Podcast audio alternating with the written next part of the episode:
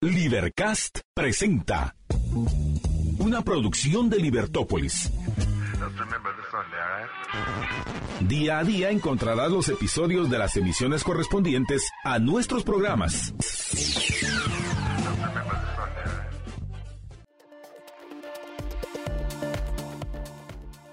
Buenas tardes, estimados amigos. Bienvenidos a la emisión del Mediodía de Libertópolis. Es para mí, Marta Yolanda Díaz Durán, un gran gusto darles la bienvenida para que juntos caminemos eh, esa ruta que nos lleva hacia un objetivo común, el poder ser felices, porque realmente ese es el objetivo común, ese es el propósito moral de toda persona. Para poder lograr ese objetivo, pues tenemos que aclararnos las, ideas y es ahí donde nos vamos acompañando, ustedes a nosotros, nosotros a ustedes, en fin, qué maravilla. Y es para mí un gran gusto hacer eh, este, este camino además de con ustedes, con mi amigo Jorge Jacobs, a quien le doy las buenas tardes. Hola, George. Buenas tardes, Marta Yolanda, y buenas tardes a todos nuestros radioescuchas y a todos los conciudadanos del Libertópolis. Muy bien, George, así es. Y antes de que vaya a comentarles los temas y los segmentos que tenemos preparados para ustedes hoy, quiero comenzar con una frase que me encantó, Jorge. Es una frase de un, eh, uno de los más importantes escritores alemanes del, del siglo pasado, Thomas Mann, probablemente la mayoría de nuestros oyentes lo han eh, escuchado eh, mencionar y particularmente por, por, sus novelas, que si recuerdo correctamente, la más conocida es La montaña mágica, pero no es la única novela de Thomas Mann. Thomas Mann también eh, eh, tuvo narrativa breve, ensayos, y como a todos los que nos gusta escribir, también escribía en, medios impresos. Y en una de estos eh, ensayos, estos artículos que Thomas Mann hizo, el, ahorita no recuerdo cuál y no la información no la tengo a la mano, pero dijo algo muy importante y esto tenía que ver con, los abusos que, que, se dieron durante el, gobierno nazi, Jorge, durante la dictadura nazi. Y, y lo que él dijo es la tolerancia. Esa que muchos hablan es que hay que ser tolerante, pero mira, la tolerancia es un crimen cuando lo que se tolera es la maldad. Y para poder diferenciar las acciones buenas de las malas, Jorge, tenemos y, despreciar la maldad.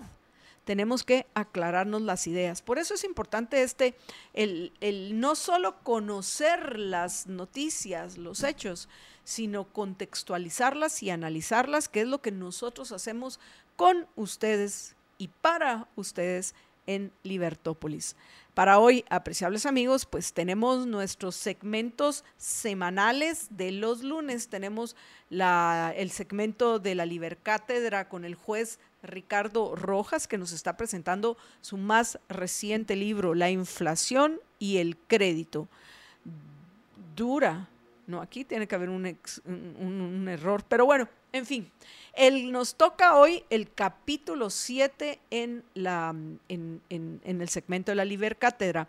Por supuesto que recuerdan que ya nuestro segmento del COVID-19 lo vamos a hacer únicamente cada dos semanas para que coincida con el, para que coincida con el semáforo que todavía sigue también presentando el gobierno pues cada dos semanas. Aunque tenemos una nota, entre las notas que queremos comentar, sí tenemos una nota que salió en el Wall Street Journal, que nos parece importante comentar con los oyentes acerca del COVID-19. No vamos a tener segmento del COVID-19, pero sí tenemos para ustedes una noticia, eh, repito, que fue publicado en el Wall Street Journal acerca del COVID. Vamos a tener nuestro segmento que vamos a ir intercalando con el segmento del COVID-19 de la actualización económica. Y recuerden que a fin de cuentas es lo más importante para cada uno de nosotros en lo individual, nuestra situación económica y cómo nos influye todo lo que está sucediendo en el mundo y en Guatemala en nuestro bolsillo. Eso vamos a tener hoy. También queremos comentar acerca de este nuevo intento, imaginen ustedes, amigos, de este nuevo intento de pasar eh, la ley anticompetencia, porque la podrán llamar la ley de competencia, pero la realidad es que es una ley de anticompetencia. Y para ir terminando, porque ya, aunque ustedes no lo crean, con esto pues ya hemos casi, casi que agotado las dos horas que vamos a compartir con ustedes, tenemos nuestros segmentos diarios la actualización del proceso electoral y vaya que les traemos nuevas noticias en todas las áreas del, de lo que tiene que ver el proceso electoral y el, en nuestra nota tecnológica. Y con eso, apreciables amigos, se nos van a ir la siguiente hora con 49 minutos, ahorita a las 12 con 11 la siguiente hora con 49 minutos que vamos a compartir con ustedes. Pero antes de irnos a la pausa, para que ya entremos a hablar de, estos temas que les hemos planteado, antes de irnos a la pausa, también queremos compartir con ustedes el gusto de disfrutar de los gelatos de Primo de Roma. Así es, queremos compartir el gusto que nosotros tenemos. Jorge, me extraña que no haya empezado, como que está muy, está enfocado en preparar el segmento de la actualidad económica que nos va a presentar en el siguiente segmento. Entonces, no había comenzado a disfrutar de su gelato de... Sesamino. Sesamino, o sea, de ajonjolí, apreciables amigos. Y yo voy a disfrutar hoy de un fresco gelato de mandarina. Y para todos aquellos que quieren, pues también disfrutar como nosotros de los gelatos de Primo de Roma, lo único que tienen que hacer es llamar o escribir al WhatsApp 3190 9912 3190 9912 y pedir el sabor que más se les antoje. Recuerden que nuestros amigos de Primo de Roma tienen entrega a domicilio en la capital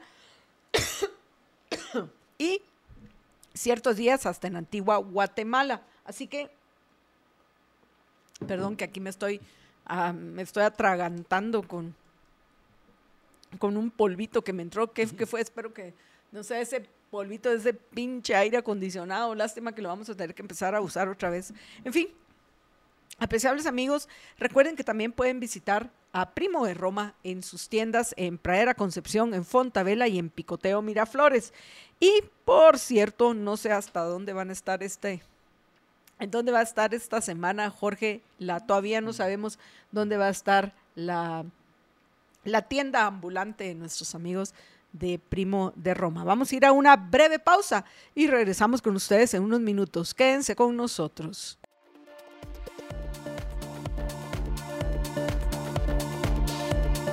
Estamos de regreso en la emisión del Mediodía de Libertópolis. Sí, vamos a agregar un segmento apreciables amigos, tenemos que encontrar el momento en el cual podamos compartirles unas varias notas que va a incluir una de, un crimen, un crimen que se cometió en, una discoteca este fin de semana. Y no me refiero a, los que se agarraron a trancazos, entiendo aquí en, la zona 10 y, que el video ha estado circulando. A lo mejor les ponemos también el, el, el video para que vean lo que sucedió. Aquí me refiero a algo que sucedió en una discoteca en carretera del Atlántico, donde murió un joven de 28 años que era eh, conocido, amigo de uno de los miembros de Libertópolis. Y es terrible, terrible las circunstancias que dentro de las cuales murió. ¿En qué Guatemala estamos viviendo? En fin, entonces, eh, de esto me enteré ahorita durante la pausa, por eso es que vamos a estar preparando esta, este segmento para más adelante. Pero que lo vamos a tratar, lo vamos a tratar porque qué, qué impresión me dejó cuando, cuando vino, no voy a decir quién, porque no voy a hacer que luego haya represalias en contra suya, pero que, que, me vino a contar casi con lágrimas en los ojos, o sea, a preguntar si podía ir al funeral de su amigo. Por supuesto que puede ir al funeral de su amigo, pero qué horror, qué historia que les voy a compartir a los oyentes más adelante. Y también, por supuesto, en este segmento espero que me dé ya el chance para saludar a aquellos que, ya están dando la batalla de las ideas con nosotros, compartiendo nuestro programa. Ya vi algunos eh, de, de nuestros oyentes, liberamigos también que ya están saludando y compartiendo nuestro programa. Estamos con ustedes muy, muy, pero muy agradecidos. Pero regresemos a, nuestro plan. Vamos con la, el, reporte, la actualización económica semanal que nos va a plantear, eh, nos va a presentar con, gráficas e imágenes Jorge Jacobs en este segmento. Adelante, George. Eh, gracias y solo para, para comentarles este segmento, como lo vamos a estar haciendo cada 15 días, eh, lo que vamos a hacer es de que eh, en una ocasión van a ser datos nacionales, o sea, de Guatemala. Y en, eh, en la siguiente ocasión, o sea, la, en, la, en la siguiente quincena van a ser datos internacionales y es básicamente para que vayamos teniendo así información no solo local, sino internacional. Y como hace 15 días hicimos uno con, datos nacionales, pues hoy toca el de los datos internacionales. Y entonces empezamos ahí con la, con la primera gráfica que les estamos presentando, que es la de la inflación en Estados Unidos. Esta eh, de hecho, son dos gráficas. Y explicarles por qué son importantes, Jorge. Explicarle a los oyentes por qué has, escuchado, eh, eh, eh, has escogido estos índices y esta información para, para, para esta actualización. ¿Por qué es importante el, el, el Core PCE que se presentó en Estados Unidos, el, el el viernes pasado, porque es importante para nosotros los guatemaltecos y para la mayor parte de habitantes del mundo. mundo. Entonces, es, importante en, dentro de ese proceso aclararnos las ideas, que, entiendan los oyentes que no lo sepan por qué abordamos estos temas. Ok. Em, tal vez ustedes han escuchado eh, que cuando dicen algo así de la inflación, aquí los funcionarios del Banco de Guatemala dicen pero el 74.5% de la inflación es importada, o algo así, utilizan una cifra así eh, similar a la que dije. Y eh, pues, ¿a qué se refieren con la inflación importada? Pues se refieren a la inflación que está en otras partes y que eh, se importa, entre comillas, porque es debatible el término, pero se importa a través de la compra de productos que vienen de otros países donde hay otro tipo de inflación. Y entonces a eso se refieren con la inflación importada y entonces por eso esa es una de las razones por las cuales es importante conocer cómo está la inflación en otras partes em, por ese tema. Y luego está el, eh, la raíz del problema de por qué llegaron en estos países, en los países desarrollados, a, a las tasas de inflación que llegaron y lo que están haciendo para resolverlo, porque ambos nos afectan. En el caso de de por qué llegaron a, los niveles de inflación que están que han estado en los últimos meses, pues tiene que ver con la eh, gigantesca emisión monetaria que han, que han hecho en los últimos tres años a partir de la pandemia. Y, eh, y cada país con sus, con sus bemoles internos, como por ejemplo en el caso de, Estados Unidos, si bien es cierto, ya venía creciendo a raíz de la pandemia, cuando entró el, la administración Biden se disparó la, la emisión monetaria y eh, que básicamente se disparó porque incrementaron el gasto y, eh, y, por ende ahí también empezó a, incrementarse considerablemente la inflación.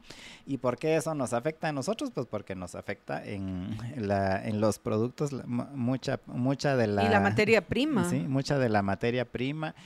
Eh, uno de los que más afecta. Nuestros principales socios comerciales son estadounidenses, o sea, los principales socios comerciales de, de, los guatemaltecos que exportamos o importamos bienes son estadounidenses. Sí.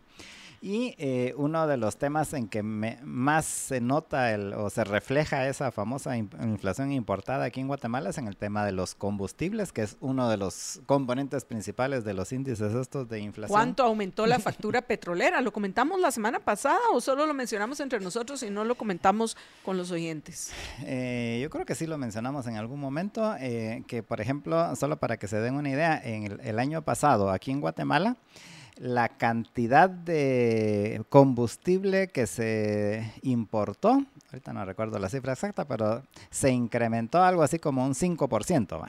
En todo el año comparado con el 2021, se incrementó la cantidad, o sea, los millones de barriles importados, se incrementó algo así como un 5%, un 5 y pico por ciento.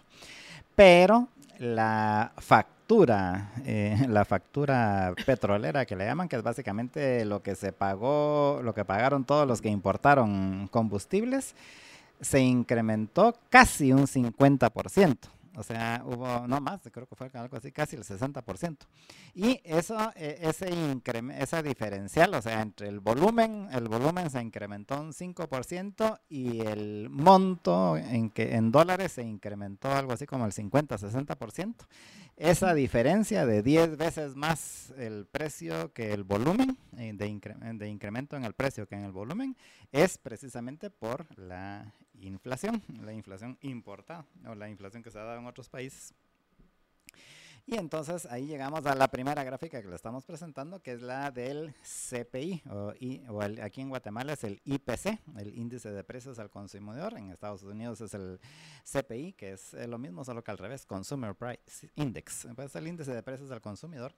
Y ahí pueden ver ustedes eh, el IPC en Estados Unidos desde el 2019 hasta enero del 2023 y ahí se ve el incremento que tuvo precisamente a raíz de a, partir de enero del 2021 saque usted sus conclusiones de, por qué pero bueno a partir del ahí se ve clara en la gráfica. Eh, y ven ustedes que hay dos líneas que van en la gráfica una gris y una morada. La línea gris y dice ahí overall que es el índice de precios al consumidor eh, completo así que tiene todo los, eh, los componentes o todos los eh, precios incluidos. Y que eso ahorita en enero bajó, porque ha bajado a 6.4%. Ese es el índice de precios al consumidor. Y ven ahí que llegó casi a, arribita del 9% y de ahí pues en los últimos meses ha venido bajando y ya va por 6.4%. Mientras que la morada es el core que le llaman, aquí se le llama inflación, eh, no me recuerdo ahorita la palabra, subyacente, inflación subyacente, que básicamente es eh, el índice de precios al consumidor, pero que le quitan los dos componentes que consideran las autoridades, que son los más volátiles y que tienen que ver, uno es eh, el precio de los combustibles eh, y el otro es el precio de los alimentos. Entonces el core IPC eh, CPI en inglés o la inflación subyacente aquí en Guatemala o en español eh, se refiere a el, el índice de precios al consumidor quitándole los componentes de, de combustibles y de alimentos. Y entonces pueden ver ustedes cómo ese no llegó tan alto pero tampoco ha bajado tanto como ha bajado el, índice de precios completo, eh, que, básicamente tiene que ver con que el principal incremento en precios en, Estados Unidos tuvo que ver precisamente con esos dos componentes, con la energía y con los alimentos, y por eso se incrementó tanto, mientras que en los últimos meses, si ven, pues se ha mantenido más o menos estable el índice subyacente.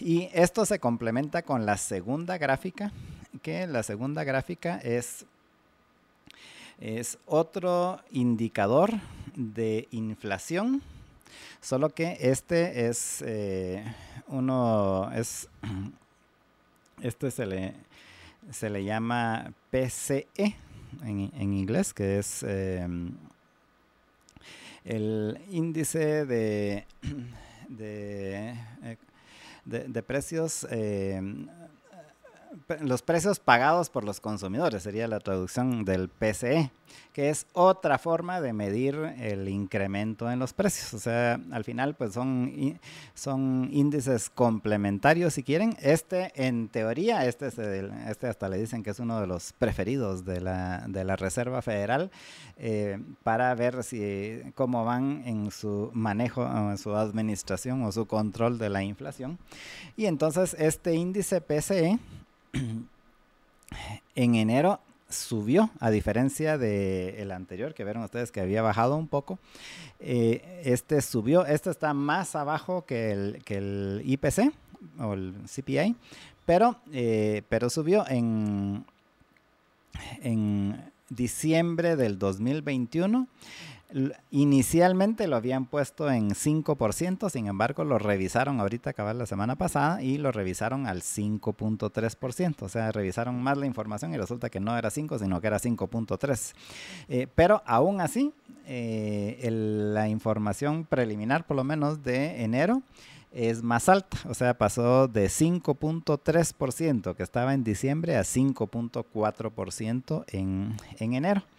Y eh, ese pequeño incremento, o sea, del punto 3 al punto 4, ya hizo saltar así las, em, las campanas ¿eh? en, muchas personas, básicamente porque eh, el, el, argumento, porque la otra parte que no vimos de cómo nos afecta es que eh, para tratar de reducir la inflación, lo que hace la Reserva Federal y en general lo que hacen los bancos centrales es incrementar la tasa de interés.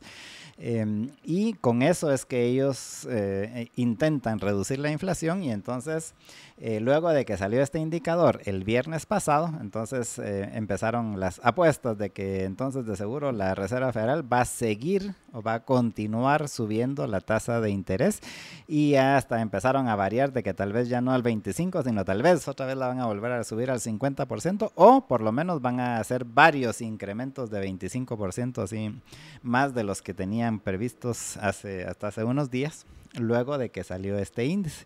Y, eh, y pues eso también tiene repercusiones en los, en los eh, em, en los sistemas financieros, en el sentido de que, por ejemplo, los, eh, las acciones y los índices bajaron en, las bolsas en Estados Unidos la semana pasada, luego de esta información. Hasta las criptomonedas también bajaron su cacho después, después de esta información.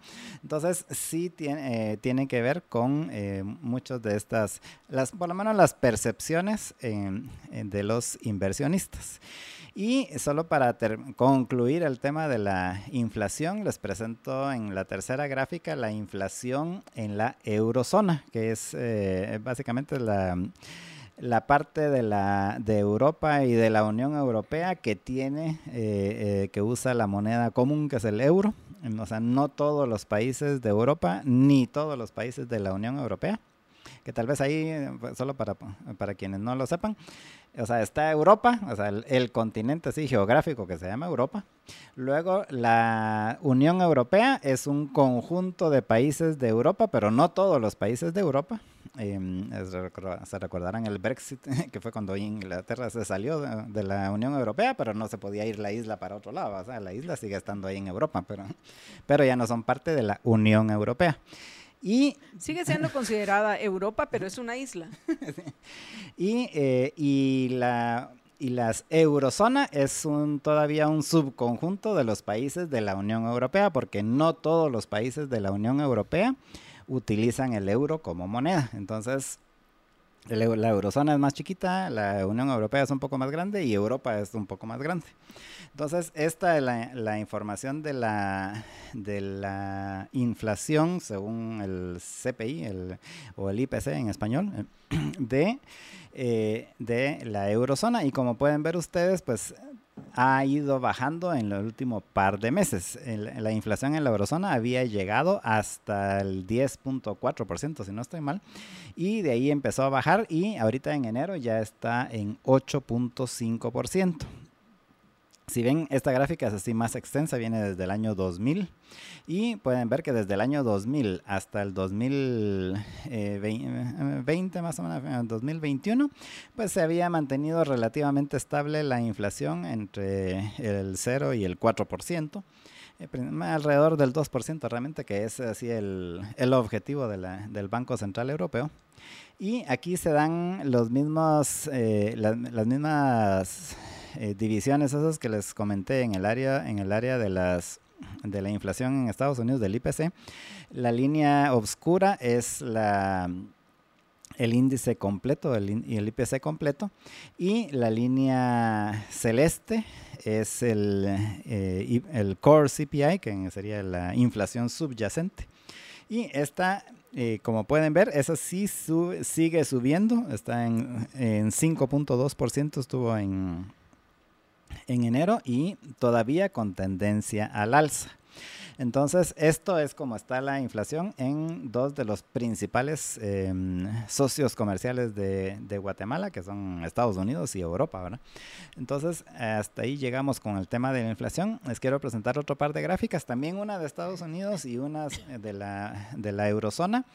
Esto es de un índice que, que se utiliza o lo utilizan así los economistas para para ver más o menos, tener una idea, los economistas y los inversionistas para tener una idea de cómo está la economía. Es más o menos un indicador avanzado, por así decirlo, de cómo está eh, en general la economía en, una, en un lugar, en este caso pues en Estados Unidos y en la eurozona. Que este es un índice que se llama PMI, que es el índice de producción compuesto. Es, eh, y em, este em, lo hacía antes una empresa, una organización que se llamaba PMI, pero es lo acaba de comprar el año pasado, si mal no estoy, eh, Standard Poor's. Entonces ahora es eh, Standard Poor's, es el PMI de Standard Poor's. Y em, esta la primera gráfica, es la de Estados Unidos. Pueden ver ustedes que ahí están comparando en esa gráfica están comparando el Producto Interno Bruto trimestral, que son las líneas, las barras, las columnas em, grises, y encima está sobrepuesto el, índice este, el índice compuesto de producción, el PMI, es la línea esta así como eh, celestita o turquesa. Y pueden ver ustedes que hay una, una que hay bastante correlación entre ambos, es decir, eh, cuando cae el, cuando cae el, el, Producto Interno Bruto, por ejemplo, también cae el, el PMI. Em, aunque eh, realmente es al revés. Cuando cae el PMI, después, porque este indicador sale mucho antes de que salgan los datos de los del Producto Interno Bruto, a pesar de que en países desarrollados como Europa y la, y, la Unión Europea, eh, esta información sale mucho más rápido que aquí, en, como aquí en Guatemala, que aquí va con varias eh, semanas y a veces meses de, de, atraso. En Estados Unidos y en Europa, pues va con días o semanas de atraso. Pero, iguales son lagging indicators. sí, exactamente. Y, pero pueden ver ustedes que básicamente lo importante ahí es la correlación, eh, que, generalmente cuando sube el índice PMI también sube el, índice, la producción en general, el Producto Interno Bruto. Y cuando cae el PMI también cae la producción, la producción eh, y, eh, o el PIB. Y eh, entonces en esta gráfica pueden ver que en los últimos meses, que ya es así a la derecha, que son esta gráfica, si ven, es desde el 2007 hasta el 2023.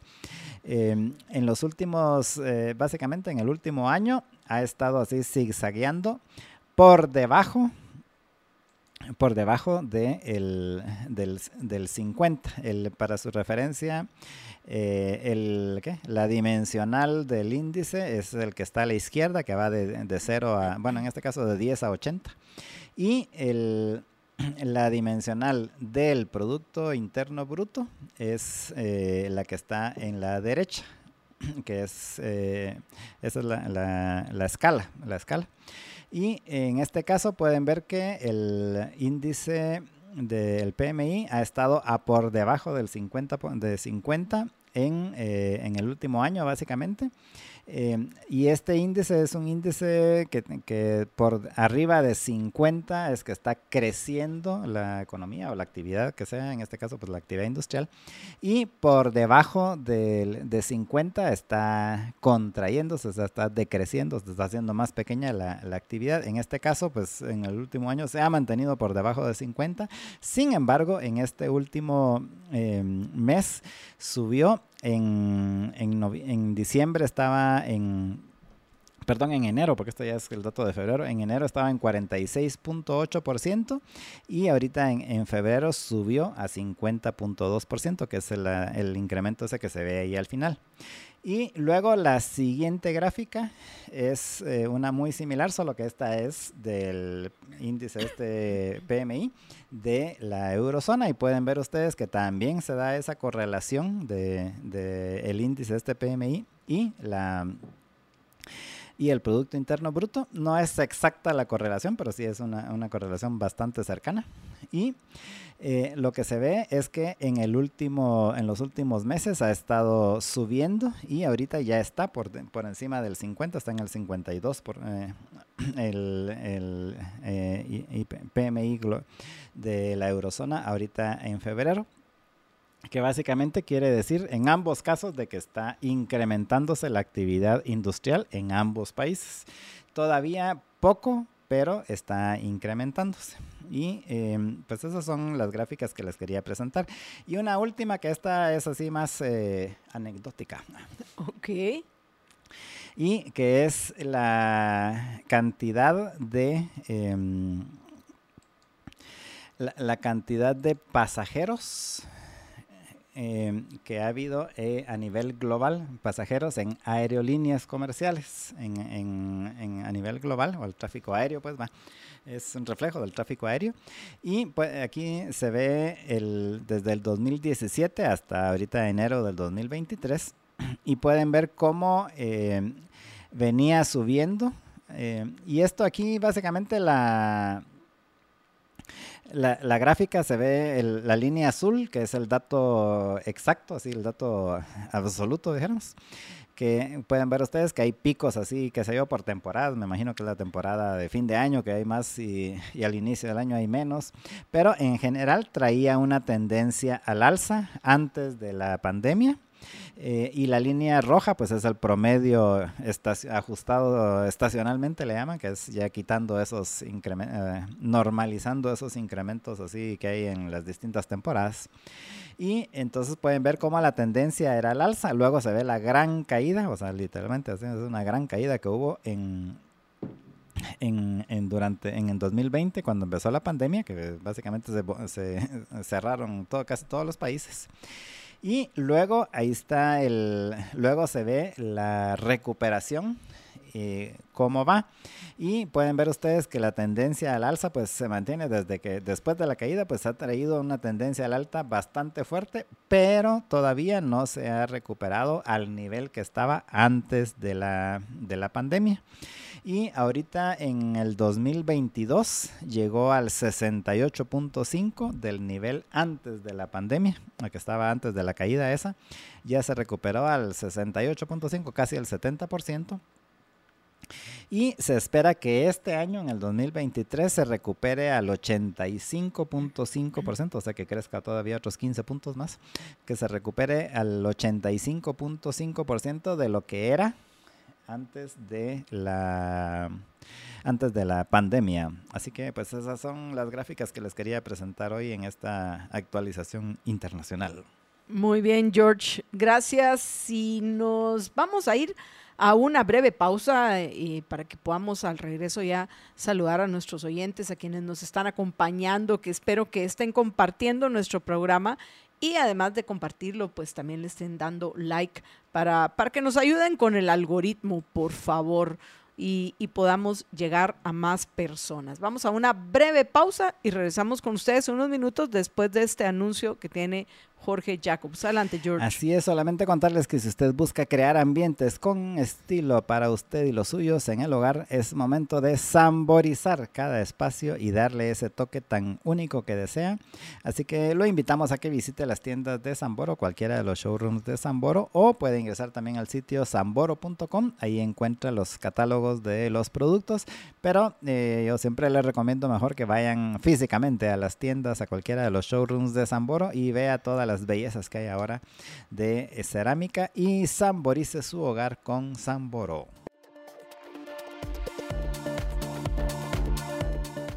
Estamos de regreso en la emisión del Mediodía de Libertópolis y este segmento lo queremos comenzar dándole las gracias a los Liberamigos. Así es, los Liberamigos que son aquellos que han compartido nuestro programa. Muchísimas gracias a Carlos Osvaldo Ramos Hernández, a Eugenio Baquiax, a Juan Carlos Ceballos Schaefer, a José Calderón, a Michelle Fernández, a Estuardo Hernández, que creo que son los que puedo ver que lo han compartido. Ahí voy a mencionar a otros que también nos han dejado el mensaje. Oro para Estuardo, plata para Michelle, bronce para José. Muchísimas gracias a ustedes, así como también les damos las gracias a, Paul y Linda Nicol, a Juan Godínez, a Judith Rodríguez, Archie Hernández, Rocío Quiroa Rabanales. Muchísimas gracias por compartir nuestro programa. Y bueno, tenemos varios comentarios que han dejado eh, nuestros oyentes, Jorge, en lo que respecta a lo que ya hemos cubierto en el programa de hoy. Pero antes de eso, también quiero agradecer a aquellos que nos están acompañando y le están dando, vamos, Vamos, vamos. Tenemos más de 40 personas ahí acompañándonos en YouTube y solo 9 likes. ¿Qué pasa? ¿Qué pasa? Aquí nosotros esforzándonos, preparando videos, preparando para ustedes gráficas y lo único que tienen que hacer para agradecer que no les quita nada es darnos un like para poder mejorar la distribución que hacen las redes sociales de nuestros programas. Pero muchísimas gracias a Linda Nicole, a Ingrid Janet Alfaro, y a Felipe Rosales que nos están viendo desde su Smart TV, por lo menos en el caso de Felipe Rosales, que se mira nitísima la transmisión de, que nosotros tenemos en, redes sociales y que nos pueden ver en televisión es buenísima. Así que excelente elección, Felipe. Y bueno, en este segmento, apreciables amigos, eh, vamos, vamos a hacer un alto en el camino que teníamos preparado para ustedes hoy, porque como les decía, antes de, del al principio del segmento anterior, durante la pausa, eh, uno de, los apreciados miembros del equipo Libertópolis vino a, preguntarme si habría algún problema que se retirara antes de que se retirara a la una de la tarde porque quería ir al funeral de un amigo suyo y yo le dije pues pues por supuesto no hay ningún problema pues te puedes retirar pero eh, ¿qué, le pasó a tu amigo? ¿por qué se murió? Y, me contó que mm, es la persona que murió en, una, mm, en, una discoteca. Les voy a leer la nota, les voy a leer la nota de Soy 502. Les vamos a eh, presentar algunas imágenes incluido para, para algo pues que al lado de esto queda corto, que sucedió en la zona 10 el fin de semana, entiendo, en una discoteca donde se agarraron a trancazos un par de chavos. Acá por lo menos yo tengo el, información de los amigos del miembro de nuestro equipo de qué fue lo que provocó el, el asesinato, porque fue un asesinato vil que cometió el dueño de esta discoteca a, estos jóvenes. Pero les voy a leer la nota, soy 502 y luego les voy a, comentar lo que me contó eh, este, repito, apreciado miembro del equipo de Libertópolis que está hoy pues triste con la muerte de un amigo suyo y que fue lo que los sobrevivientes le contaron que sucedió. Pero a ver, voy. En un restaurante bar ubicado, ni siquiera discoteca, un restaurante bar ubicado en el kilómetro 10.5 de la carretera del Atlántico, se produjo un ataque armado en la madrugada del domingo 26 de febrero. Se trata del nombre de este restaurante, entre comillas, eh, bar, Los Tres Monkeys. Y el, lugar se, eh, pues parece que a altas horas de la noche, según la nota de Soy 502, se encontraba altamente, también altamente concurrido.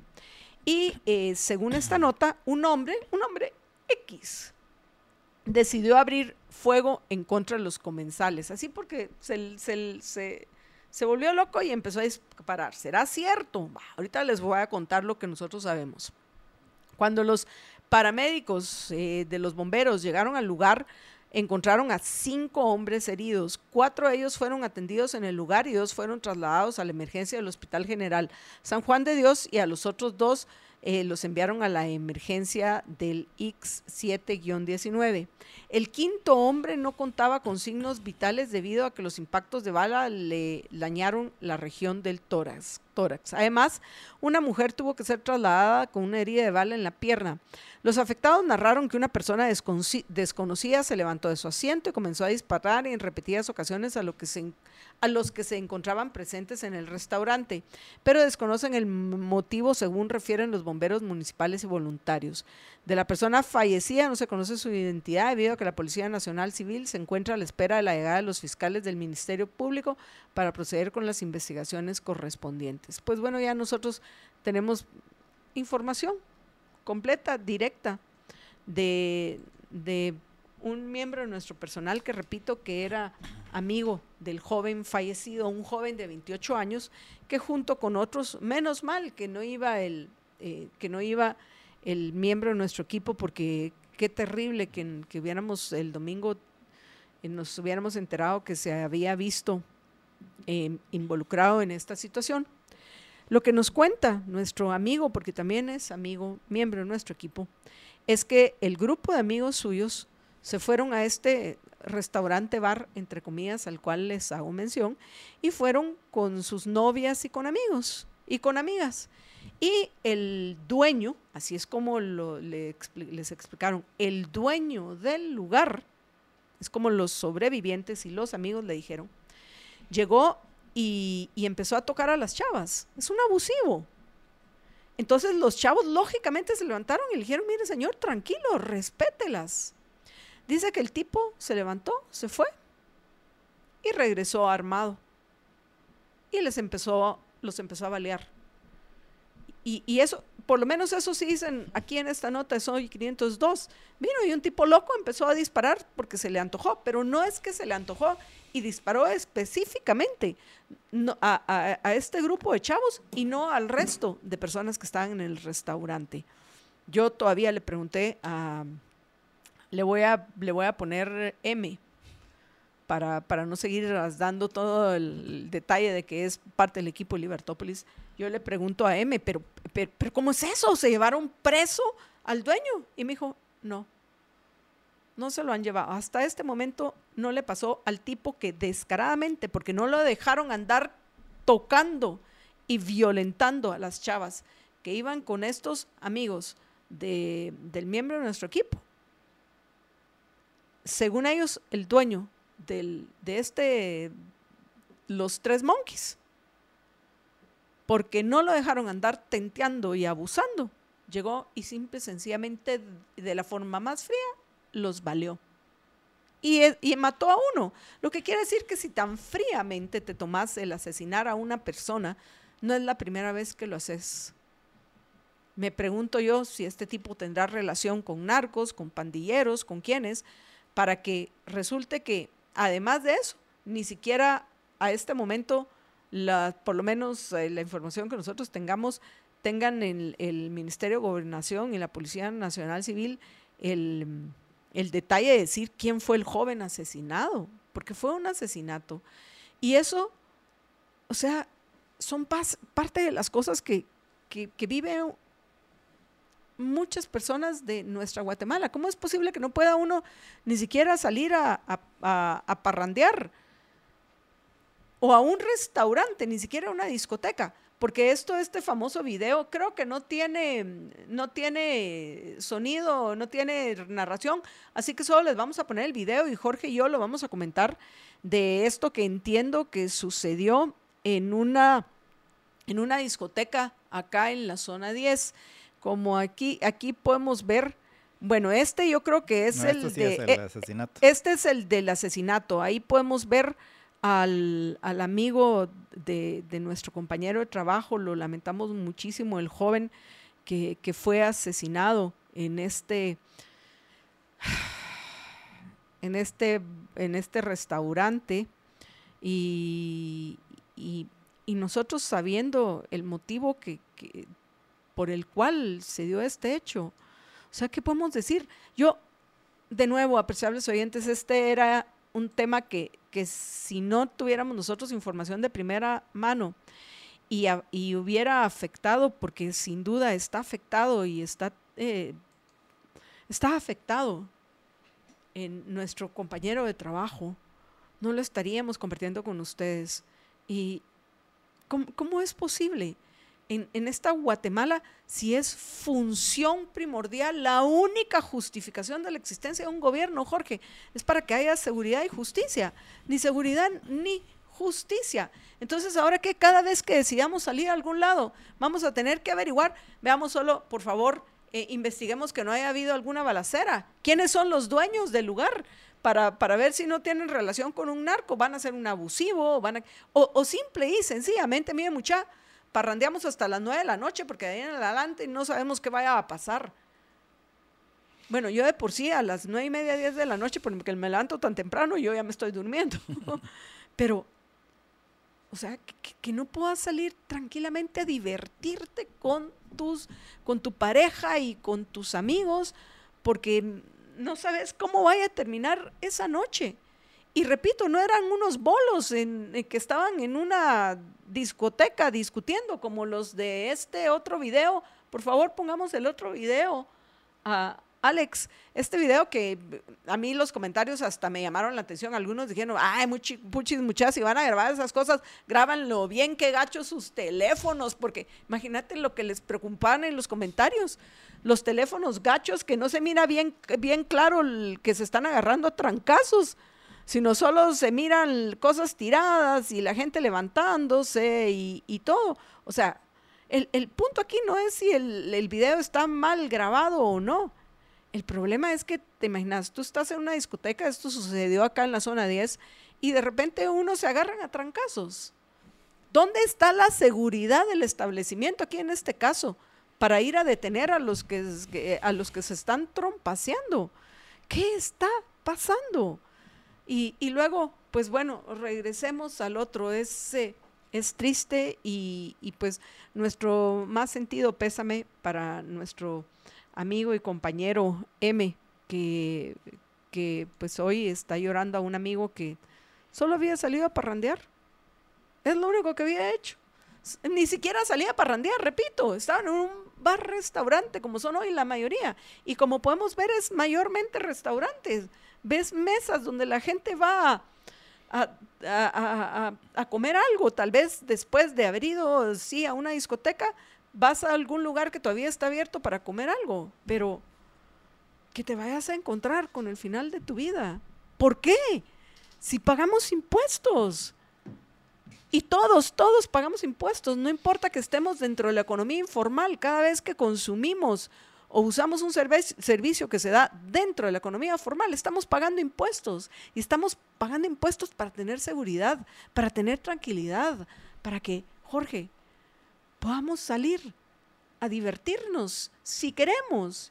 Y si no, si nos queremos quedar en la casa, pues también haya seguridad de que no van a entrar nadie a, a asaltarnos.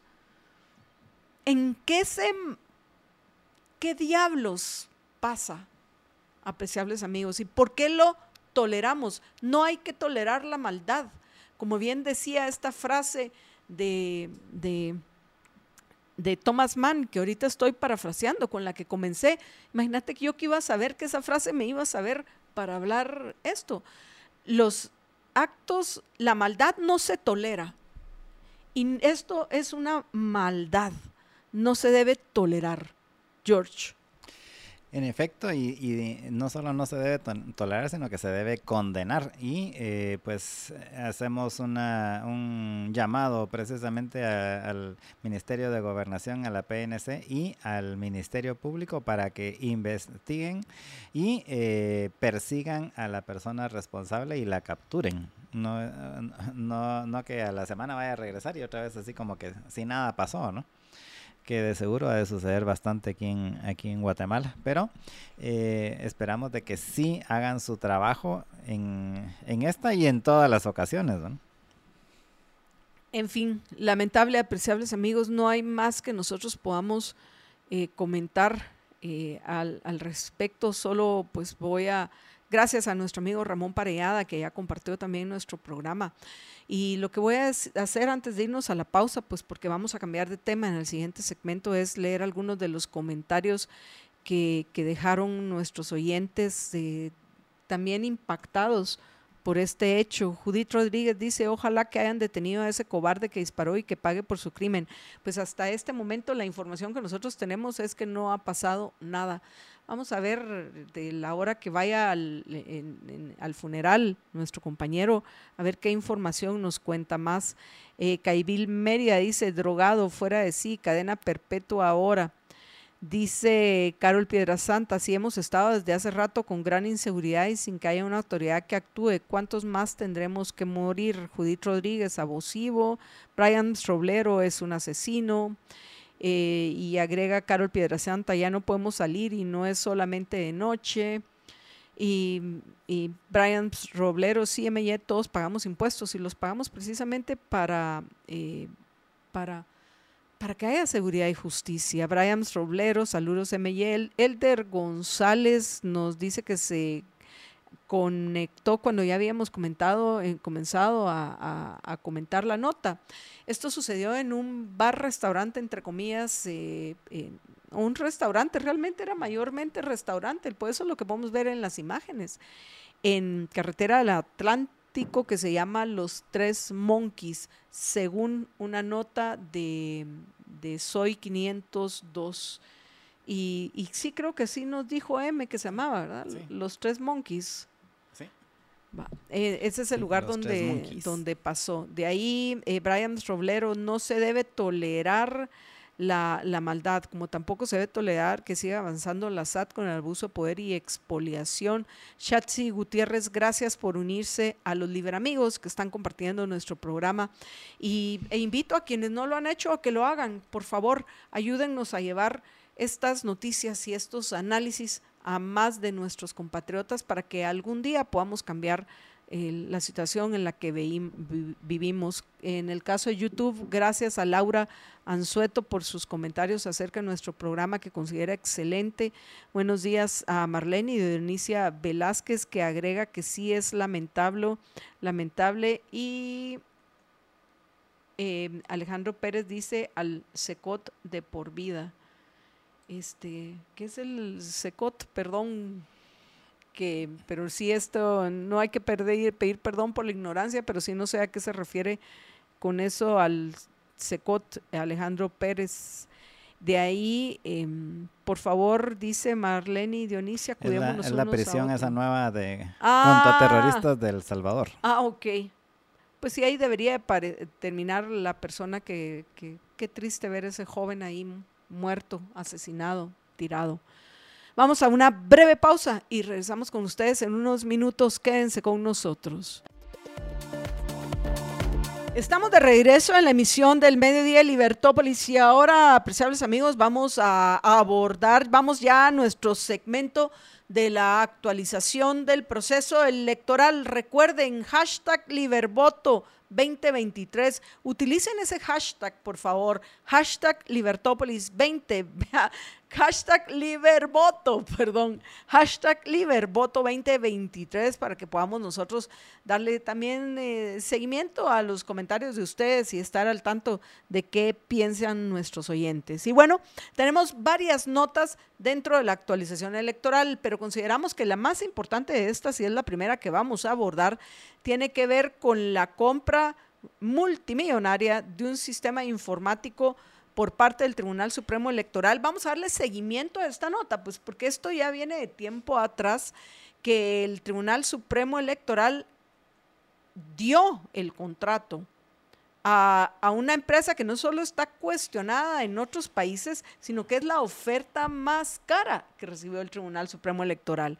En fin, como decíamos, Jorge, aquel refrán de la esposa del César no solo debe de, ¿cómo es? ¿Cómo es que va?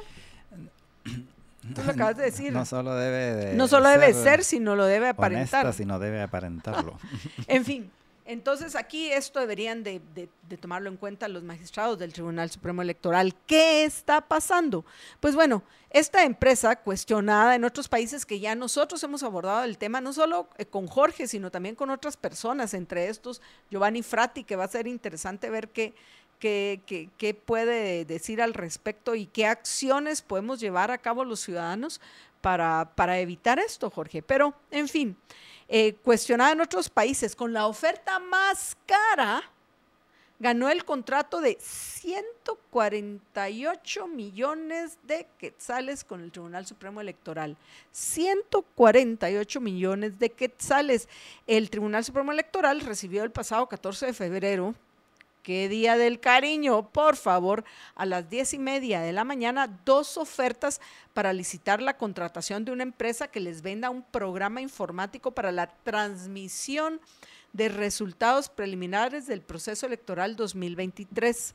De acuerdo con los detalles a los que tuvo acceso prensa libre y que nosotros les vamos a compartir, este proyecto consiste en el escaneo, transmisión, grabación, validación y publicación de los resultados preliminares de los comicios que se van a llevar a cabo la primera vuelta el 25 de junio.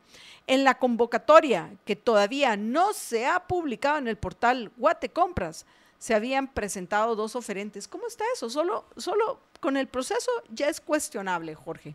El primero es DataSys SA, que ofreció un contrato por 148 millones 850 mil 250 quetzales, 250, qué farsantes. O sea, casi 150 millones de quetzales. Vamos a usar nosotros números redondos, casi 150 millones de quetzales. Y el segundo es PDS Guatemala FSA, que su oferta fue por 114 millones, casi 114 millones, casi 114 millones versus casi 150 millones y la empresa que está cotizando 150 millones, ¿y por qué solo dos? En fin, bueno, porque más no quisieron participar. ¿Y, y, por qué una empresa cuestionada a nivel internacional, con un software cuestionado también, no solo la empresa, sino el software, se lo dan, que además de eso, Jorge, te está cobrando 150 millones de quetzales versus 114 millones de quetzales. Yo sé que no necesariamente lo que uno necesita es lo más barato, pero no puedo creer que la diferencia vaya a ser tanto. Yo estoy de acuerdo que tal vez no, no es muy confiable o no es probado, cualquier otra cosa, una de ciento, lo barato sale caro. Yo estoy de acuerdo con ese, eh, con ese dicho, lo barato puede salir caro. No siempre, pero en muchas ocasiones puede salir caro. Pero no, no va a ser tanta la diferencia de 114 millones a 150 millones de quetzales. Yo no me la creo. Según esta nota de prensa libre, de acuerdo con fuentes del Tribunal Supremo Electoral, luego de recibir las ofertas se llevaron a cabo las evaluaciones técnicas de cada empresa y le solicitaron hacer una demostración de la operación de los procesos del programa informático ofrecido. La idea era comprobar el funcionamiento y que cumpliera con las especificaciones que se solicitan. El Tribunal Supremo Electoral había decidido contratar a la empresa DataSys S.A. que según el portal Guate Compras le ha prestado servicio a diversas, servicios a diversas entidades del Estado de 2017 a la fecha por 4.685.687.84 centavos. o sea, poco menos de 5 millones de quetzales. Bueno, es una empresa que ha sido, oh, una empresa, es una compañía, Marta Yolanda, por favor, una compañía que ha sido contratada con mayor frecuencia desde el año 2020 por entidades como el Ministerio Público, la Superintendencia de Bancos, uy, qué miedo, los ministerios de Educación, Finanzas y de Comunicaciones y la Superintendencia de Administración Terrorista Tributaria, aún peor. ¿Qué tipo de software estarán comprando? Desde el año pasado, el Tribunal Supremo Electoral ha efectuado una decena de compras directas por montos millonarios relacionadas con la actividad electoral Eso yo lo corregí porque aquí puse un evento, pero me parece terrible. Yo me niego a decir eso. Bueno, según organizaciones de la sociedad civil, estas han evadido los requisitos que establece la ley de contrataciones del Estado, LCE, y no cumplieron con las garantías de transparencia. Aunque el TSE no se ha pronunciado en torno a si DataSys Group es la misma que aparece en Guatecompras, la primera, en su sitio web, expone que cuentan con operaciones y oficinas en México, Honduras, El Salvador, Costa Rica, Panamá y Guatemala. En Colombia, DataSys fue descartada para adelantar la auditoría internacional de las elecciones presidenciales recién pasadas. El Consejo Nacional Electoral colombiano dio marcha atrás porque hubo señalamientos en su contra y no cumplió con algunos requisitos legales. La senadora colombiana María Fernanda Cabal manifestó que abro comillas, carecía de experiencia en auditoría electoral y había sido sancionada por las autoridades de Honduras, cierro comillas. DataSys negó los señalamientos y refirió que contaba con más de 24 años de experiencias en diversos procesos y no solo electorales y lo mismo respondió en cuanto a Honduras. Bueno, habría que profundizar con más detalle acerca de este DataSys, pero de entrada yo cuestiono la, la, enorme diferencia entre 114 millones de quetzales y, casi 150 millones de quetzales, que es la propuesta de DataSys. Y de nuevo, esto es, a ver, son notas que, hay que, son hechos que hay que atacarlos antes de que se, se, se concluyan. Se consuman. O se consuman, exactamente, porque como bien dice este, eh, como bien dice este reportaje de prensa libre, aún no, no se tiene la confirmación oficial de esta situación. Pero desde también, a ver, yo sé que fue un desastre hace cuatro años el, software que utilizaron en, en las elecciones, pero vamos a estar en cada proceso electoral comprando un software nuevo no se podía corregir el software anterior que a fin de cuentas sacó las castañas del fuego y, Tenía cumplió un con error su que fue un error garrafálago la verdad, pero imagínate si hubiera y ya se corrigió. ¿Por el qué? error que tenía. En fin, Jorge. Sí, para quienes no se recuerdan, el error que tenía, que era un horror realmente de programación que tenía el sistema este de hace cuatro años, es que solo habían considerado 20 partidos políticos y que se habían 24 partidos en la contienda y entonces... Duplicó la información. los del partido 21, 22, 23 y 24, esos votos ya el, sistema no es computable, no había dónde y entonces lo asignó al, al, al 1, al 2 y al 3 y al 4, algo así fue la cosa. Pero, o sea, era un error de programación que en cuatro años se pudo haber corregido ese error de programación. Eh, para, en general, todo lo demás funcionó. El único error o el principal error que tuvo fue ese. Se recuerdan que hasta la cárcel fueron a parar los que estaban a cargo del, sistema de, cómputo del Tribunal Supremo Electoral. Eh, y em, es pienso que sí es cuestionable, hasta el de, o sea, yo, yo realmente lo, veo caro hasta el de los 114, no digamos el de los 148, que para su referencia es un 30% más caro uno que el otro y son esos equivale a como 35 millones de, quetzales. Em, pero sí. Precisamente Freddy Asensio pregunta, bueno, entonces el programa que usaron en las elecciones anteriores, ¿qué lo hicieron o ya no sirve? Pues eh, podría servir, solo había que arreglar ese error que fue muy palpable que tenía ese error ya obviamente después de after the fact, hasta después de las elecciones se supo eso.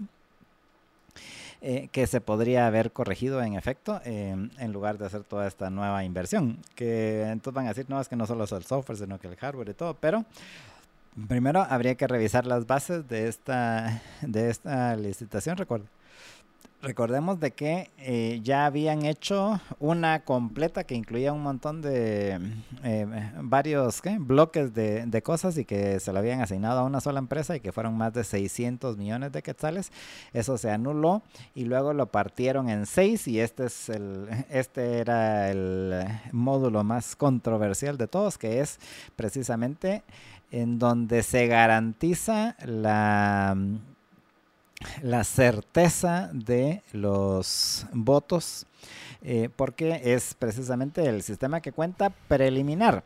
Eh, y aquí eh, tenemos que hacer la, la salvedad de a qué se refiere con eso de preliminar que es básicamente los votos que se cuentan el día de las elecciones, o más bien la noche de las elecciones, para dar los resultados pero los datos oficiales son los que se hacen, los que van siguiendo toda la siguiendo así toda la, la, estructura que pasan de las mesas receptoras a las juntas de del, del, centro, luego del centro pasan a las juntas municipales, luego de la junta municipal pasan a las departamentales y de ahí ya pasan al Tribunal Supremo Electoral.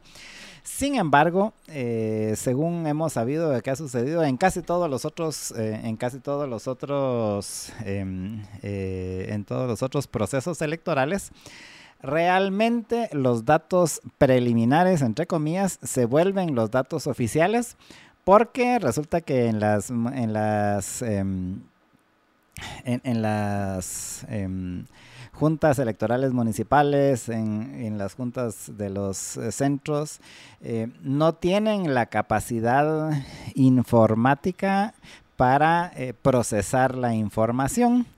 Y entonces al final dicen, ¿sabe qué? Mejor páseme el listado ahí al que ya tiene el Tribunal Supremo Electoral y eso es lo que validan. O sea, en teoría van los votos contados desde el inicio, pero ya ahí en el proceso se, se, cambian y resulta que los datos que van subiendo en, la, en, la, en todo el proceso ese de pasar por todas las juntas, no es los datos que los hayan contado en las juntas, sino que agarran el listado de los datos preliminares del Tribunal Supremo Electoral y esos son los que al final eh, oficializan y ahí es donde puede estar el catch 21, como dirían los gringos. Y bueno, como estamos ya contra el tiempo, rápidamente les voy a comentar otras notas dentro del contexto de nuestra actualización electoral. La primera de estas es que eh, un eh, candidato del partido Vamos a concejal en Guastatoya fue detenido. Solo para que veamos,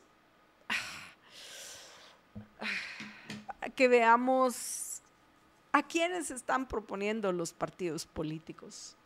En fin, ¿habrán excepciones? Las hay, estoy segura que las hay, pero serán contadas esas excepciones y tal vez contadas con los dedos de la mano y que no sobren dedos. Pero bueno, fue detenido un candidato a concejal de Vamos en Guastatoya, Byron Orellana Belis.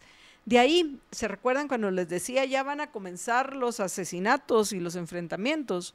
Pues ya comenzaron. Como ejemplo, fue el asesinato al candidato a la alcaldía de Chajal Alta Verapaz. No puedo ver de qué partido es ahorita, pero ya asesinaron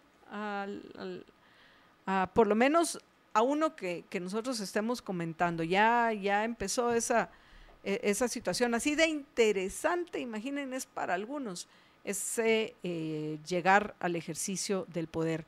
Y finalmente, Dos de los eh, entrevistados en Libertópolis por la mañana que no vinieron como candidatos presidenciales ya fueron confirmados por sus respectivos países. El primer caso, partidos, perdón.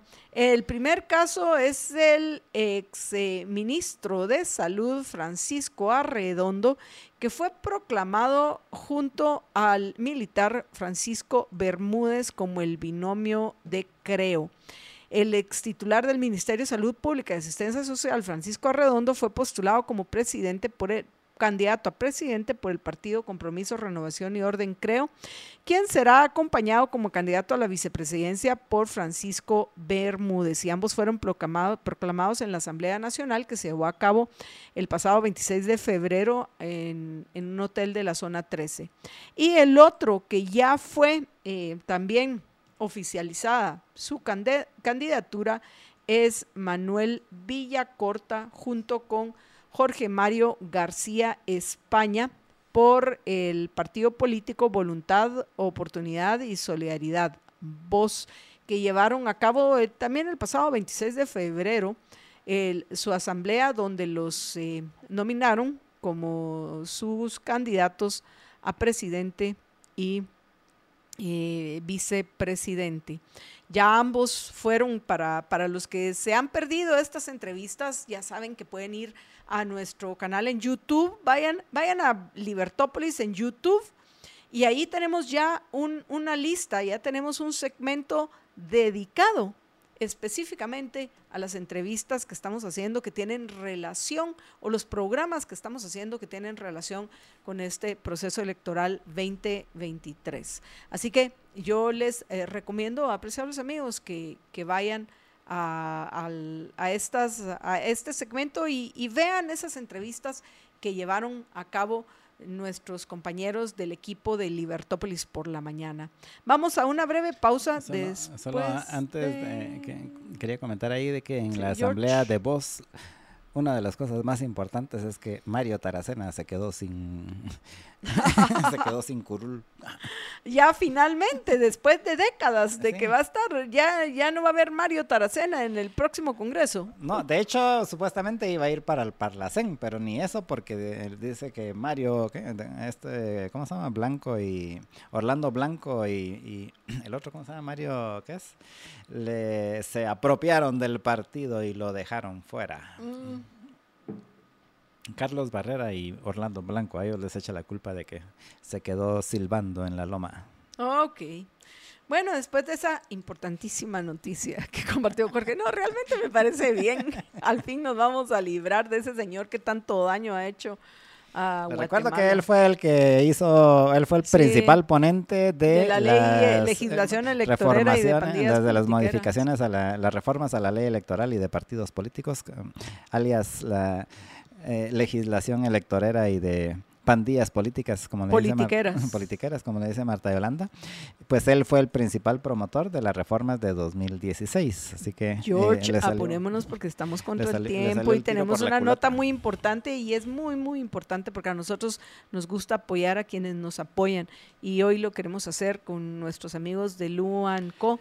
Que, que, lo hacemos mostrando los, el hermoso y buenísimo trabajo que ellos hacen que, que es de aprovechar apreciables amigos. Pero adelante, George.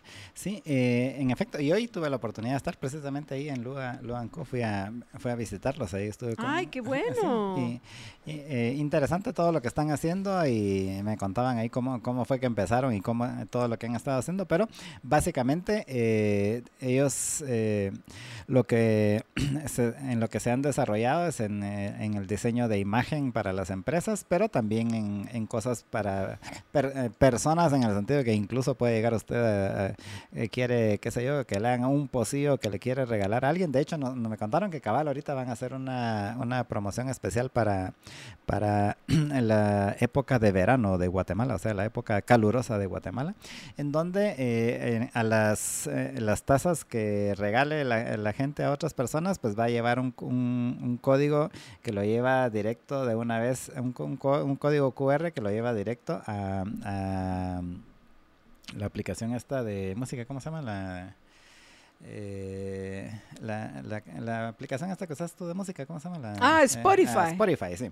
Y, eh, y lo lleva a, o sea, le dedican una canción, entonces en el QR va el, el eh, marcan el, el QR y de una vez lo lleva directo a la canción en Spotify, que es la que le están eh, que le están eh, dedicando en, junto con el regalo. Entonces, eso para temas personales, pero eh, su principal área es el tema de las empresas y la imagen corporativa y el diseño gráfico para empresas, en donde incluyen impresión digital de folletos, afiches, tarjetas de presentación, cajas, etiquetas, menús, impresiones, todo para el punto de venta y para la, ya para las personas, pues también para las actividades actividades que tengan, si van a tener, qué sé yo, un casamiento, eh, unos 15 años o un cumpleaños, pues puede también eh, ayudarle a imprimirles con detalles personalizados, artículos promocionales. ¿Y dónde los podemos localizar, Jorge?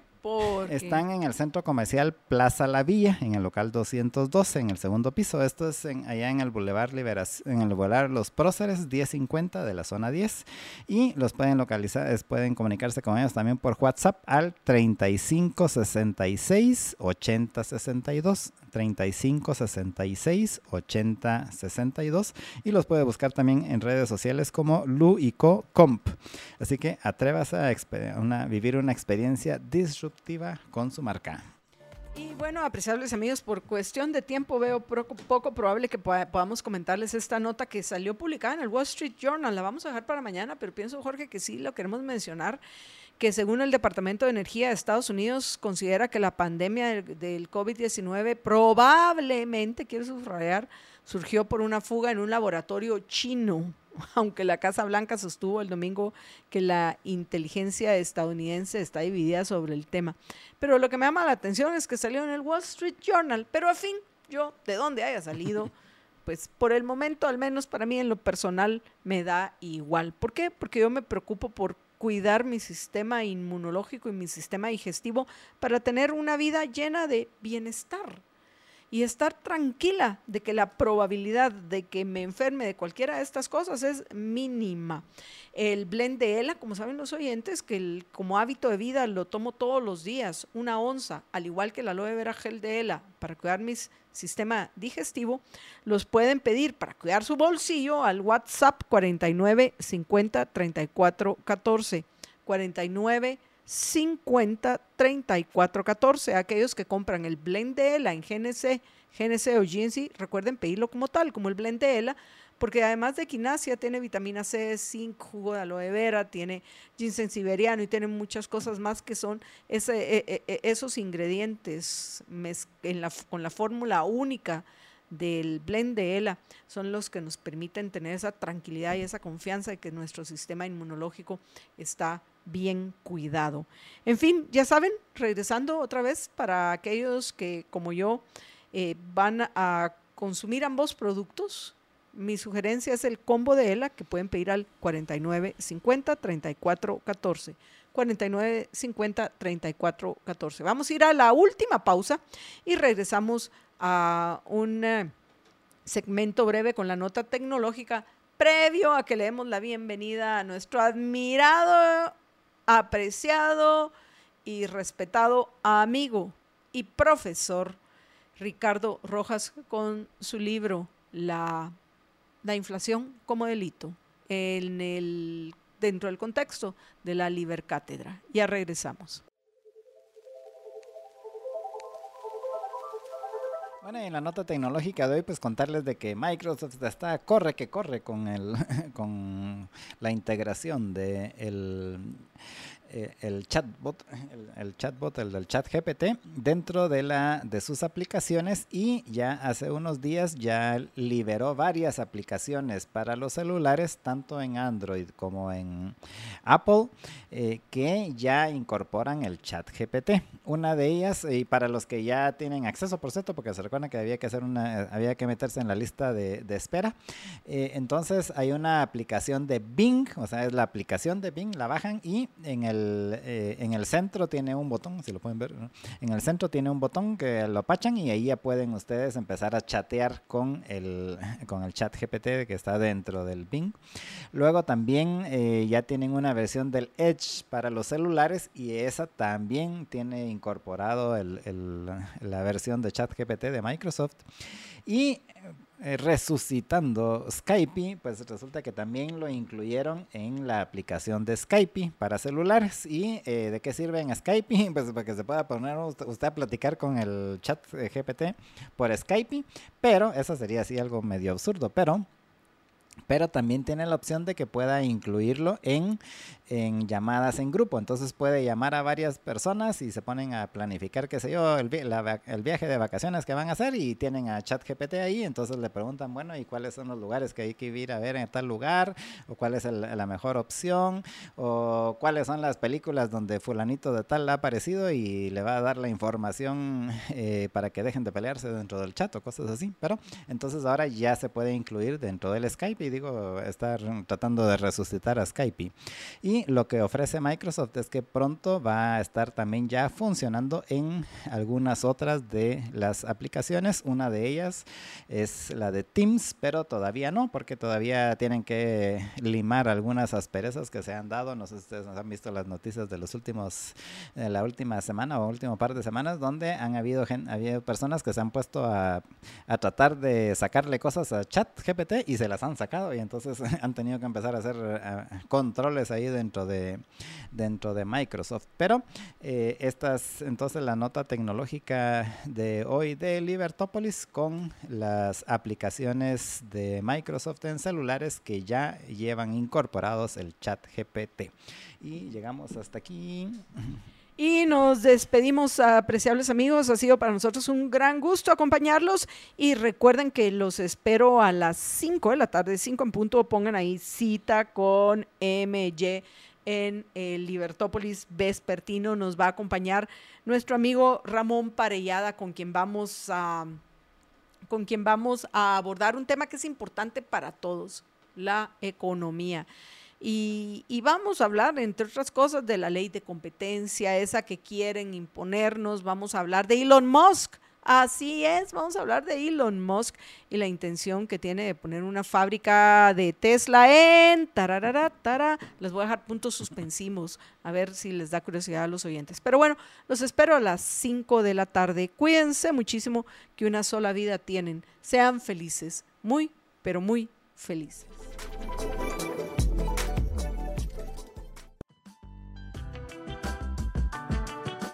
Capítulo 7, la inflación y el crédito.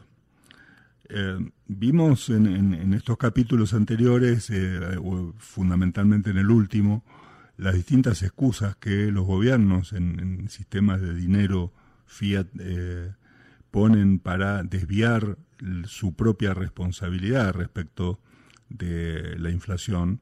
Le echan la culpa al comerciante que sube los precios, le echan la culpa al, banquero que tiene un mal manejo de la moneda, le echa la culpa a los especuladores que distorsionan el mercado, nunca reconocen que lo que en realidad está sucediendo es que la cantidad de moneda se incrementó y por lo tanto su valor adquisitivo disminuyó y por lo tanto su problema es con el resto de los bienes.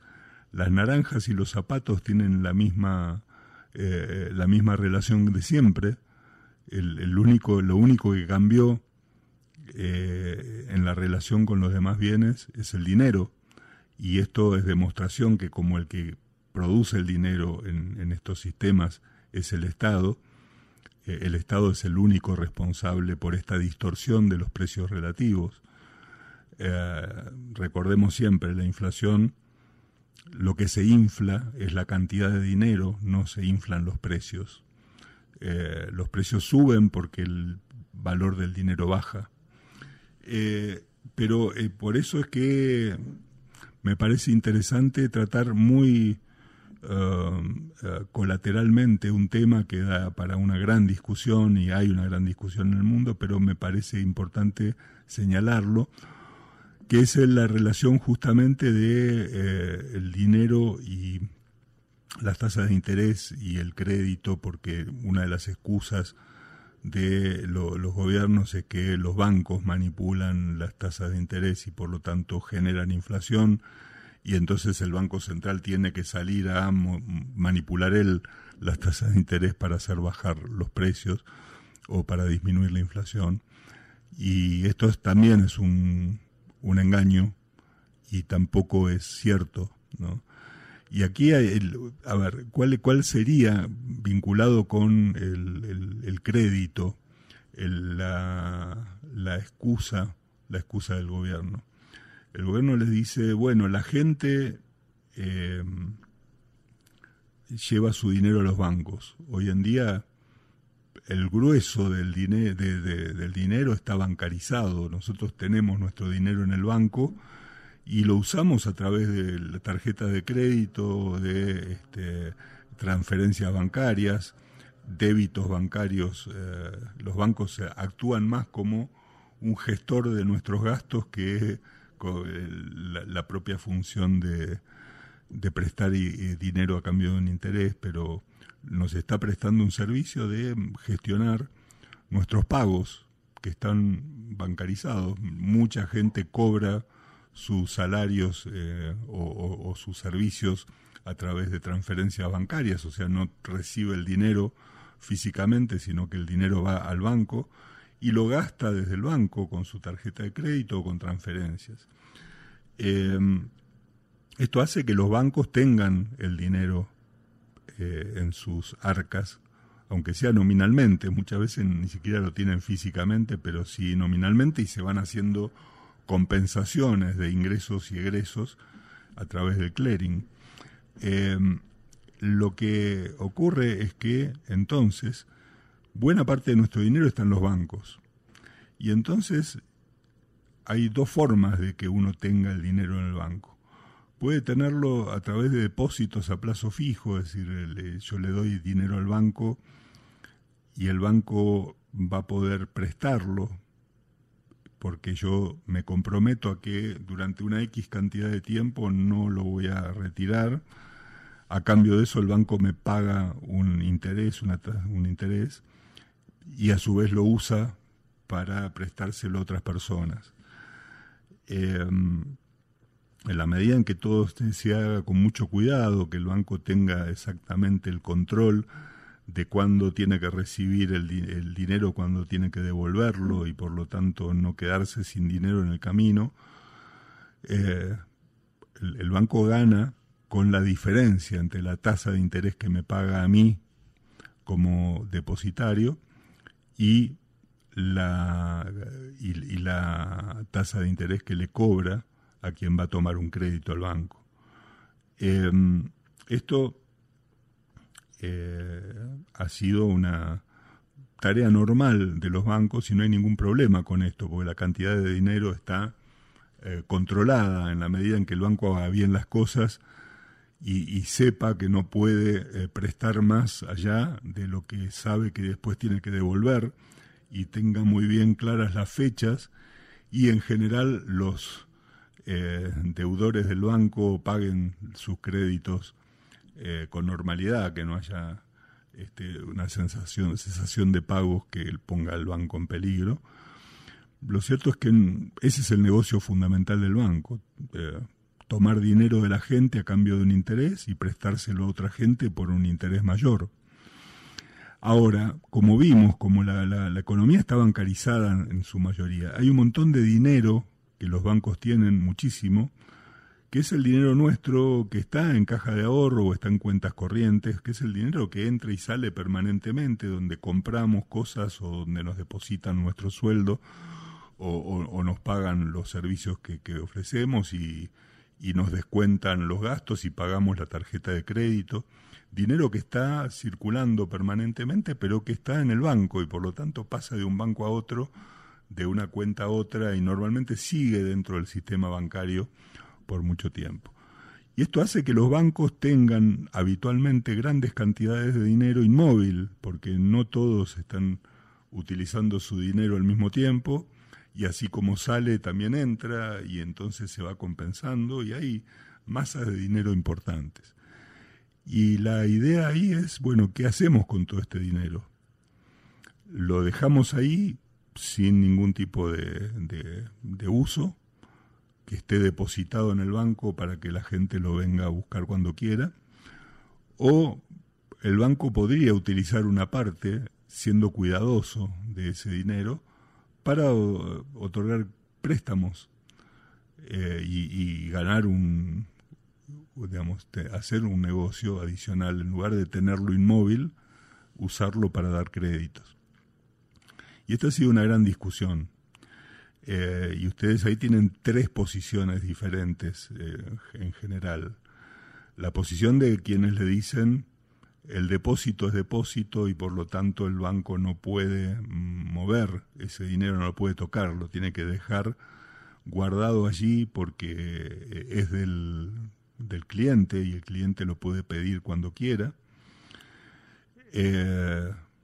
la otra posición es la posición estatista, si ustedes quieren, es, bueno, ah, como históricamente sabemos que hay un porcentaje grande de ese dinero que va a quedar inmóvil, que, que porque entra y sale cantidades de dinero, pero hay un porcentaje que sabemos que a menos que haya una corrida o algo, eh, eh, una cosa por el estilo, no se va a mover. Entonces el Estado podría eh, autorizar a los bancos a que, dejando un encaje, presten los excedentes a, los clientes. Y como contrapartida de esto, el, Estado se haría como una especie de eh, supletoriamente responsable eh, o garante de esos créditos. Si el banco tiene un problema, una corrida por desconfianza de clientes o lo que fuere, el Banco Central y el Estado salen a respaldar esos préstamos que se hicieron con el dinero que estaba en la caja de ahorro o cuentas corrientes.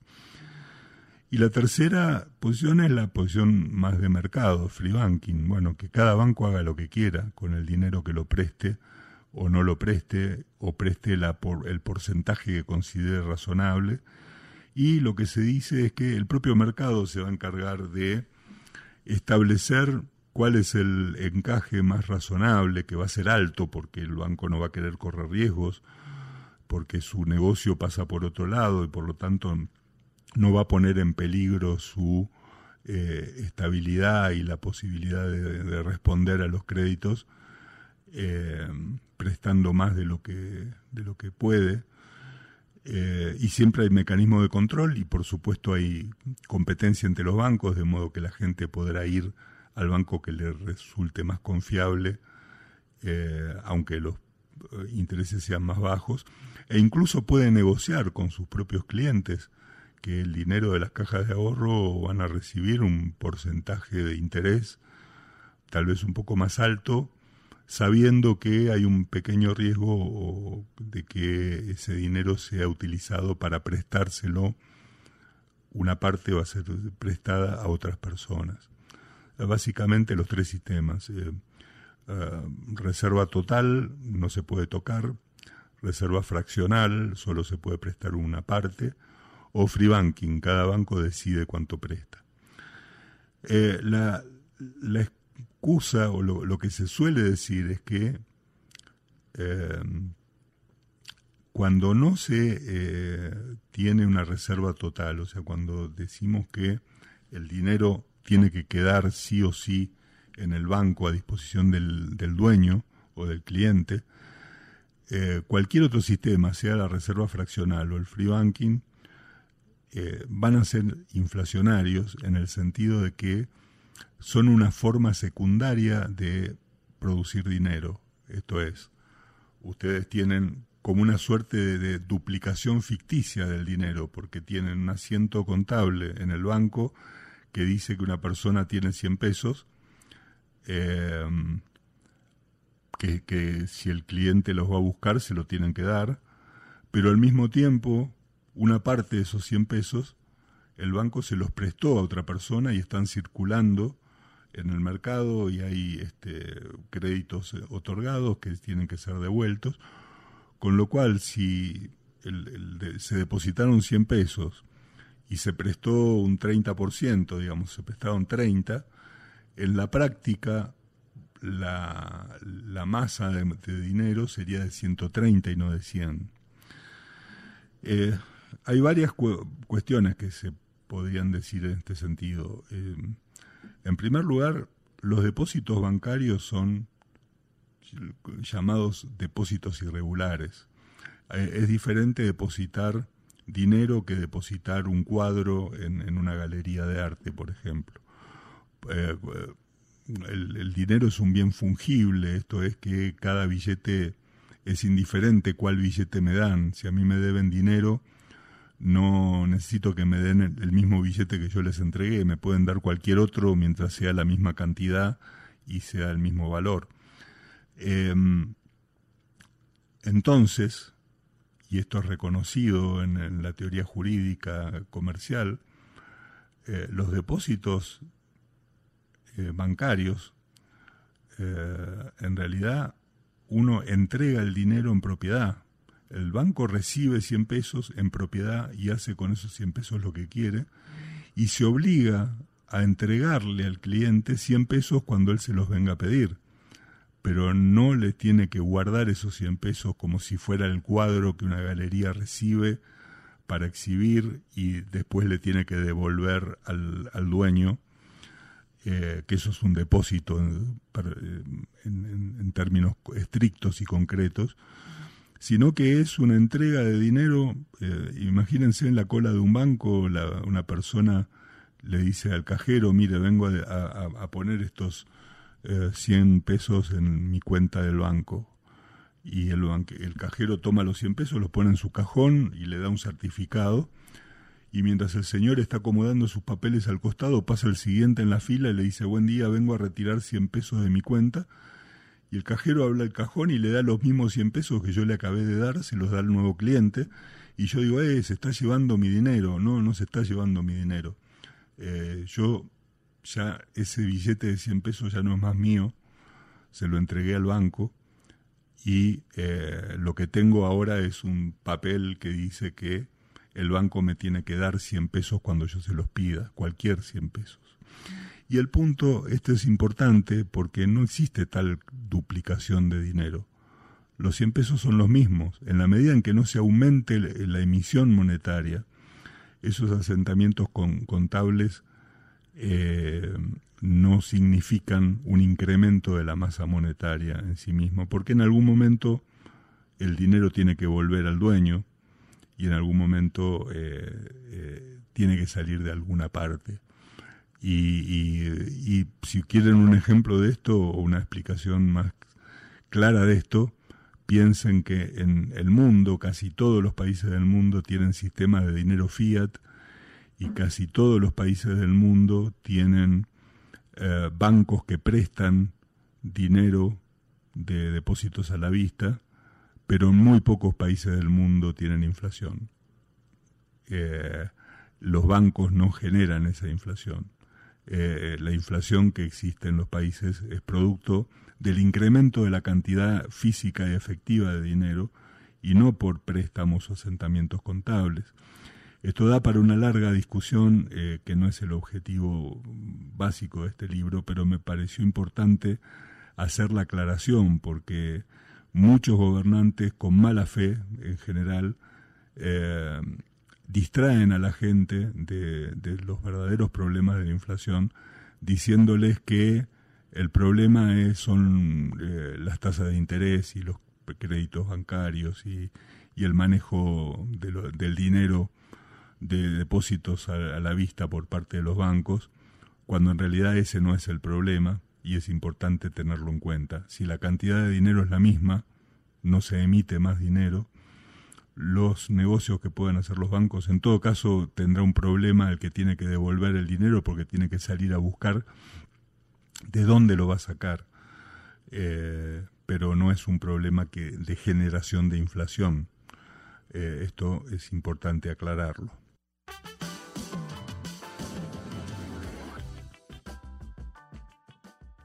Libercast presentó una producción de Libertópolis. Recuerda suscribirte y dejarnos cinco estrellas para que continuemos trabajando en producir más podcasts de tu interés. Libertópolis.